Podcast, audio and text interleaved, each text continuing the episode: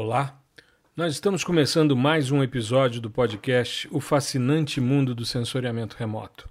Esse é o nosso 49 episódio, o 39 em tempos de pandemia, e faltam dois episódios para começarmos o ano de 2021. Hoje eu vou falar sobre avanços da área espacial que ocorreram no início de dezembro e que são extremamente importantes e que têm relação com o sensoriamento remoto. Eu fiz algumas postagens ao longo da semana que passou a respeito desses eventos que valem a pena ser contemplados aqui nessa nossa fala de hoje. Mas antes disso, eu queria te lembrar que até hoje, até as 23 horas e 59 minutos de hoje, segunda-feira, dia 14, estão abertas as inscrições para a comunidade do fascinante mundo do sensoriamento remoto. Essa é a nova forma de você ingressar no meu curso Processamento de Imagens de Satélites por meio de softwares livres. Além disso, você vai fazer parte de uma comunidade acadêmico-científica digital que pensa sensoriamento remoto e é a primeira comunidade digital no tema no Brasil. Então fica o convite Caso você tenha interesse, você pode acessar https dois pontos barra barra profgustavobaptista.com.br barra comunidade, tá certo? Aí dá uma olhadinha, tem um vídeo que eu explico toda a estrutura da comunidade, o que, que vai ser oferecido, como é que vai ser feito, quais são os bônus, as dúvidas, os depoimentos de quem já fez o curso PDI-SL, enfim e ali está tudo resumido, inclusive o link para você se inscrever na comunidade. Tá legal? Te aguardo do outro lado na comunidade do fascinante mundo do sensoriamento remoto. Muito bem. O mês de dezembro foi marcado por algumas questões extremamente importantes na área espacial e que foram motivo de alguns posts que eu fiz ao longo da semana. A primeira questão que eu comentei foi a missão Chang'e 5, que é uma missão de exploração lunar não tripulada chinesa. Os chineses pousaram na Lua no dia 1 de dezembro de 2020 e eles coletaram amostras da superfície lunar e retornaram logo em seguida né, com em torno de 2 quilos de amostras de solo e rochas da Lua de volta para a Terra. Então, é extremamente interessante porque um lançamento que ocorreu em novembro, no dia 23 de novembro, os chineses agora são o segundo país a coletar amostras né, da superfície lunar, isso quase 50 anos depois da última missão, que foi a Apollo 17.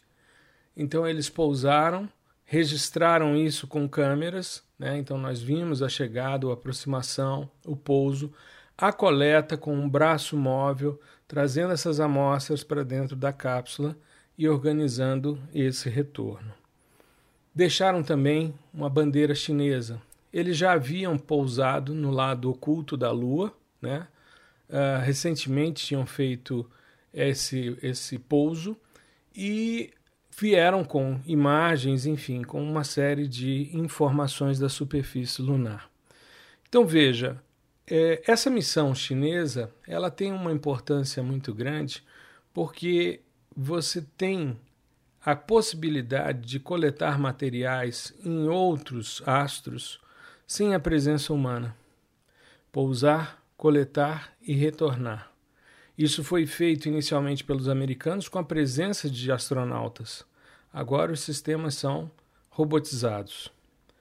Um outro fato extremamente importante que ocorreu também nessa semana foi o retorno da cápsula da missão Hayabusa 2, que é uma missão japonesa que foi extremamente ousada, porque ela é uma, uma espaçonave também não tripulada, né? não, não tem a presença de astronautas.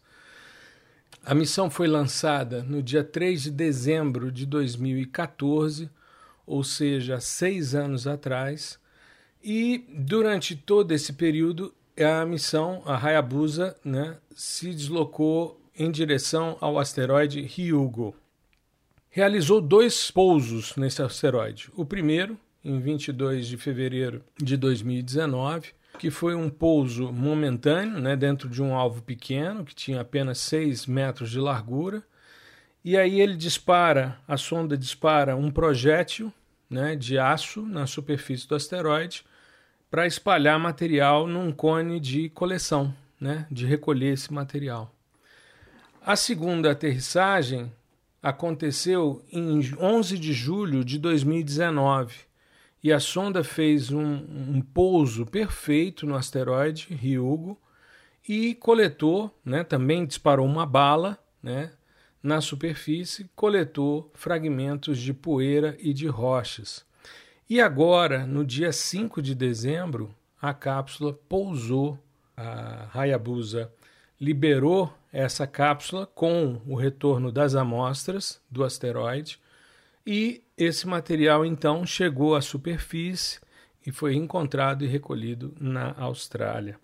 Uma outra missão né, de exploração, de coleta de amostras de um outro material, de um outro alvo, no caso, um asteroide.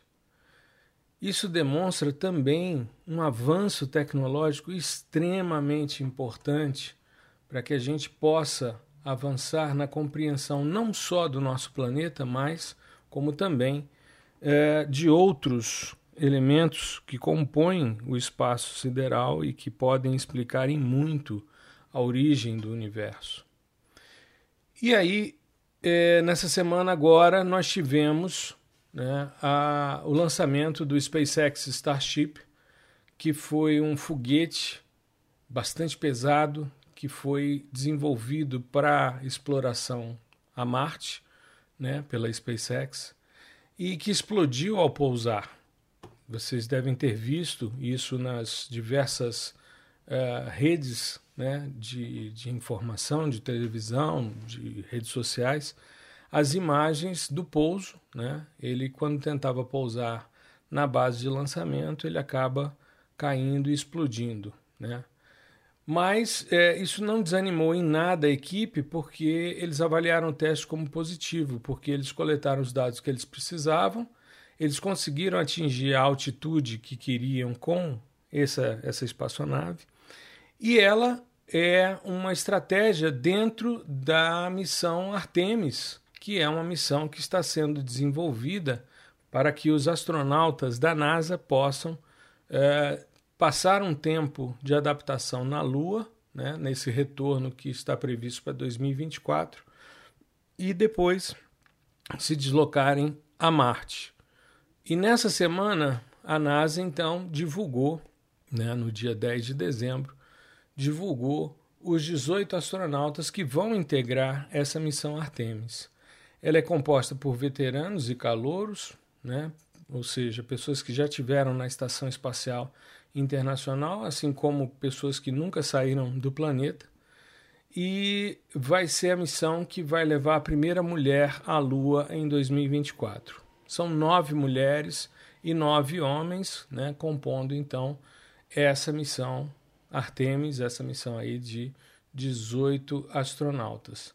Esse trabalho começa no ano que vem, 2021, né, essa, essa preparação Vão ser feitos vários treinamentos para a equipe e uh, a ideia é também verificar a possibilidade deles ficarem um tempo a mais na superfície lunar, se preparando depois para uma missão para Marte. Porque uma missão para Marte ela requer alguns meses né, de deslocamento e depois alguns meses também em território, né, em, em solo marciano, para depois retornarem à Terra uh, em alguns meses. Então é um processo bastante complexo. Eu fico imaginando, nós que passamos por um processo de isolamento social e vimos como isso mexeu com a cabeça das pessoas, né? com o bem-estar mental das pessoas. E isso porque muitos de nós, mesmo isolados, de vez em quando descíamos para ir fazer uma caminhada, para espairecer um pouco, né? sair de dentro de casa, evitando, claro, as aglomerações, evitando os problemas decorrentes da pandemia.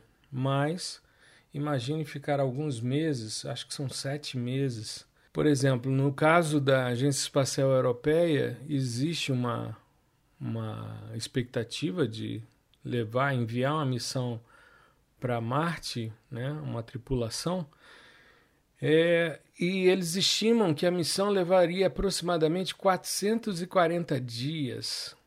Né? Então é um período, isso ficando dois meses no planeta vermelho.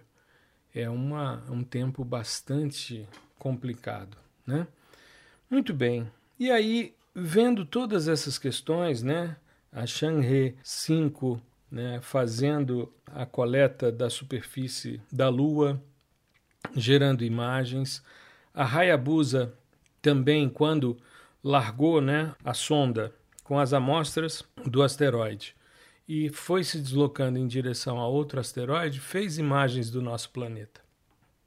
Então, são é, sempre necessidades de visualização do nosso planeta e do espaço sideral é, por meio de sistemas sensores. Nós tivemos, graças às, aos sistemas de sensoriamento remoto, a possibilidade da visualização da Chang'e pousando na superfície lunar, coletando as amostras de solo e de rochas da Lua. Pudemos ver a Hayabusa 2 pousando no asteroide, coletando material. Essas imagens todas obtidas por meio de sistemas sensores que estão a bordo desses sistemas dessas sondas espaciais. Então, cada vez mais a transmissão de informações é uma possibilidade. E aí eu me recordo de duas missões extremamente importantes e bastante pioneiras que foram as missões Voyager. E aí eu queria comentar um pouquinho. Eu cheguei a preparar um post na semana passada, mas que eu só vou divulgar essa semana, que é sobre o pálido ponto azul que é uma lembrança muito interessante da, da missão Voyager 1, que é uma missão que eu tive a oportunidade de acompanhar na época como menino, né, lendo os jornais, vendo os noticiários a respeito, porque a Voyager 1 ela foi colocada é, no espaço em 5 de setembro de 1977. Então eu tinha aí oito anos de idade quando a Voyager foi lançada ao espaço. E eu me recordo que me chamou muita atenção é, o fato dela carregar um disco de ouro e nesse disco ter uma série de imagens gravadas, uma série de sons, né, de músicas, e, e me chamava muita atenção aquela, aquela estrutura, porque eu ficava primeiro eu ficava pensando, porque em casa tinha vitrola, né? Na época a gente chamava de vitrola. Essa vitrola lá de casa tocava os discos de música, né? Eram discos de vinil e que tinham essa essa possibilidade de ter a música, né? E eu ficava pensando como é que num disco caberia, né, uma estrutura que tivesse imagens, música, sons e saudações. As saudações, os sons e as músicas são são gravadas, são de sons, né? mas as imagens não. Inclusive existe um site da Voyager no Jet Propulsion Lab que você consegue ver o Golden Record, né, esse disco dourado.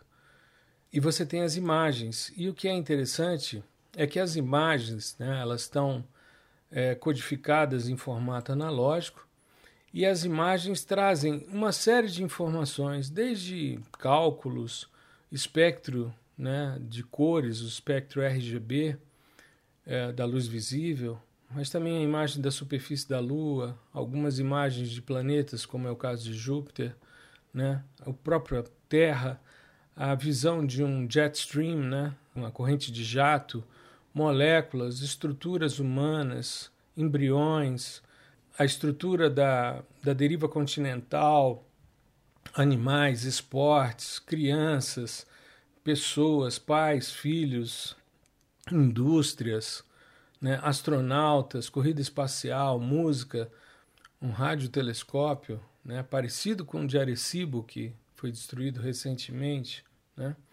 Então, quando a Voyager estava a 40,5 é, unidades astronômicas, essa unidade astronômica é a distância da Terra em relação ao Sol. ou seja, uma distância aí de 6 bilhões de quilômetros da Terra, o responsável pelo sistema, que foi o Carl Sagan, né, ele pede que os técnicos da NASA eles virassem a câmera para tirar uma última fotografia da Terra em meio à vastidão espacial.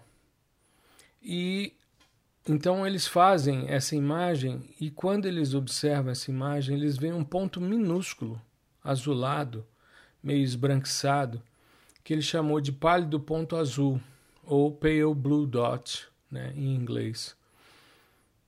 E que depois vira o nome, né, do livro do Carl Sagan. E é interessante porque no meio da, da imensidão, né, no meio de umas faixas de luz, você percebe um pequeno ponto pálido, azulado, que é o nosso planeta. E é interessante a gente pensar nisso porque é, nós temos uma pretensão de sermos os grandes dominadores do espaço, os grandes seres inteligentes. Só que nessa semana saiu e foi divulgado pela Folha de São Paulo, porque saiu no The Guardian, um estudo que mexe muito com todos nós, que é o fato de que nessa semana a produção de concreto, metal, plástico, tijolos e asfalto é maior do que a quantidade de matéria viva no planeta. Esse estudo que foi divulgado é, diz que, pelos cálculos, a quantidade de plástico existente já é maior do que toda a massa de animais terrestres e marinhos combinados.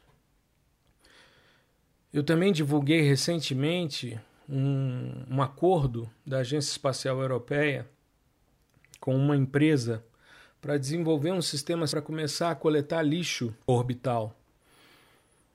Se nós pensarmos em 1957, nós tínhamos dois instrumentos orbitando o nosso planeta, Sputnik 1 e Sputnik 2.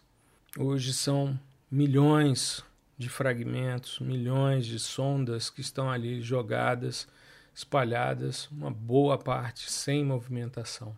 Então a gente precisa repensar essas nossas relações de sustentabilidade.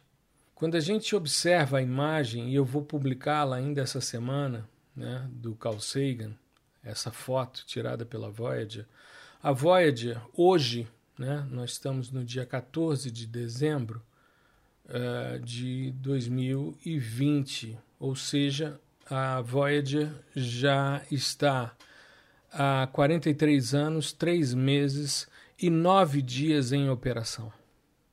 E ela já está fora do sistema solar. A sonda entrou no espaço interestelar, ou seja, no espaço que está entre a área de influência de uma estrela e de outra né, no dia 12 de setembro de 2013, há mais de sete anos atrás. E ela continua se deslocando. E os cientistas esperam que por volta dessa década que a gente está vivendo agora, a década de 2020, a gente perca a comunicação. Esse ano foi feita uma, um contato, houve um retorno após 17 horas de que o comando foi dado aqui em terra, é, houve o retorno de que o comando havia sido recebido e havia sido executado então o ajuste que tinha sido comandado aqui da superfície. Isso esse ano agora, mas é provável que nessa década a gente perca o contato. Ela continua se deslocando e está indo, né, levando informações do nosso planeta, levando informações muito bonitas levando sons muito bonitos, várias músicas clássicas. É claro que está dentro desse disco, não poderia deixar é, de constar um rock and roll como Johnny B. Good, né? que é uma das músicas que estão dentro e é extremamente importante né, que a gente possa é, divulgar a quem encontrar esse material, até porque esse disco ele tem também né, uma forma de ser executado, porque Cada registro é envolto numa capa protetora de alumínio e que tem junto um cartucho e uma agulha né, para serem tocadas. Então, é, as imagens né, podem ser vistas, as músicas podem ser ouvidas E, como eu falei, a gente não podia deixar de ter um rock and roll como Johnny B. Good de Chuck Berry. Fica a reflexão para a gente começar a pensar cada vez mais na necessidade da manutenção da sustentabilidade do nosso planeta. A reflexão que Carl Sagan nos traz a respeito desse pequeno e pálido ponto azul perdido no meio do espaço é para mostrar quão pequeno nós somos em, em relação a esse universo. Carl Sagan dizia que se o universo, né, se a vida só existisse na Terra, o universo seria um grande desperdício de espaço. Então é óbvio que não somos os únicos, mas nós temos uma capacidade de destruição, uma capacidade de interação equivocada com o planeta muito grande e que a gente possa refletir então a respeito desse pequeno ponto pálido azul que é o nosso planeta e repensar as nossas relações. Esse período de pandemia que nós vivemos, nós percebemos logo no início, com os lockdowns que foram estipulados, uma melhoria na qualidade ambiental em diversos pontos. Eu já comentei num dos episódios do podcast um dashboard da NASA, da ESA e da JAXA que mostram por meio de dados de sensoriamento remoto as condições durante a pandemia. E nós podemos perceber que o planeta, caso a gente não interfira tanto, ele pode retornar. O sensoriamento é uma forma bastante eficiente para a gente monitorar esses efeitos. A gente ter uma resposta né, a partir do monitoramento, que é feito por sistemas sensores os mais variados, de como as nossas intervenções podem piorar ou melhorar as condições. Mas também vale a reflexão. Estamos buscando cada vez mais sairmos da Terra para colonizar Marte, primeiro passando pela Lua.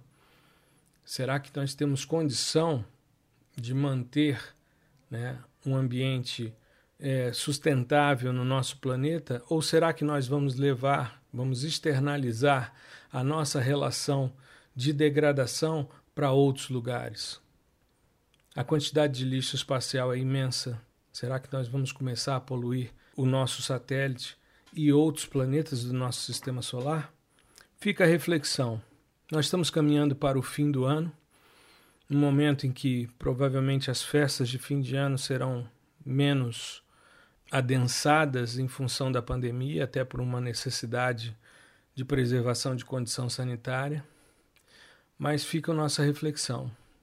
Esse foi um ano em que nós conseguimos nos reinventar em diversas formas, ensinando, atuando na divulgação de ciência, divulgando um podcast semanal, tudo isso sendo feito de forma remota, de forma virtual, em casa, isolado, fechado em função de uma pandemia que, para algumas pessoas, não representa nenhum tipo de problema e para outras leva a óbito. Então, no momento em que nós estamos vendo, nesse início de mês, tantos avanços na questão espacial, tantos avanços, coletas de material que podem explicar a formação do nosso universo, que podem nos ajudar a compreender um pouco mais o nosso planeta, nós também atingimos uma triste marca de termos mais materiais feitos pelo homem do que biomassa viva disponível no planeta.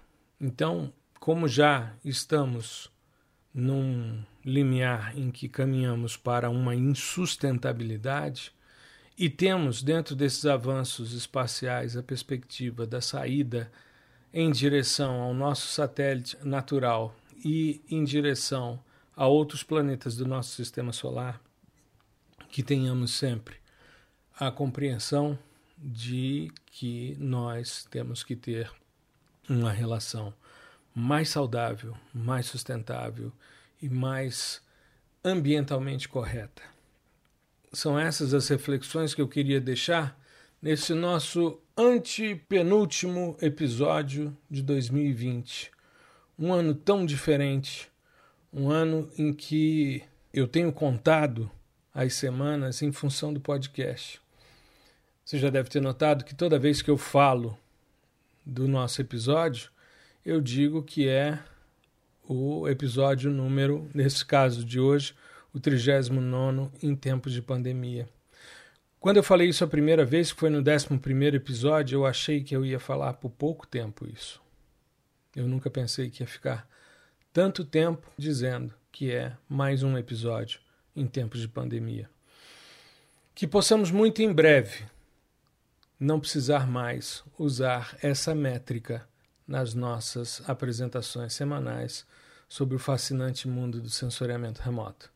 Fiquem bem, se possível, fiquem em casa para que logo retornemos a essa normalidade. E nos vemos às 5 da tarde no ao vivo no YouTube, hoje, segunda-feira, 14 de dezembro de 2020. Um grande abraço.